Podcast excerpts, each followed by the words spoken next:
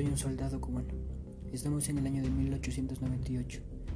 No sé qué fecha es y tampoco quiero saberlo. Solo quiero que este infierno acabe. No puedo hablar muy alto, aproximadamente son las 3 de la mañana. Todos dicen que ese año puede ser de gran éxito, que América podría dejar de ser un continente colonizado. No lo sé, pero si es así, quiero que todo el mundo se entere con esta grabación. Soy yo de nuevo. En primer lugar les pondré en contexto de todo lo que ha pasado. Luego les iré comentando todos los acontecimientos más importantes que vivamos.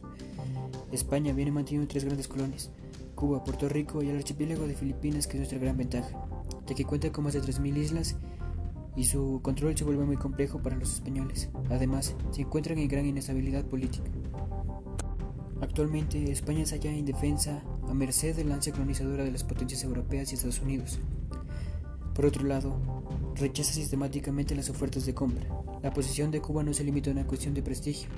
Somos una de las colonias más fructíferas. España nos viene coaccionando comercialmente, nos prohíbe el intercambio de nuestras materias primas. Actualmente contamos con el apoyo estadounidense.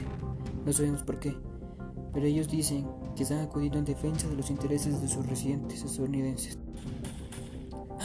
Me tengo que ir. Venció.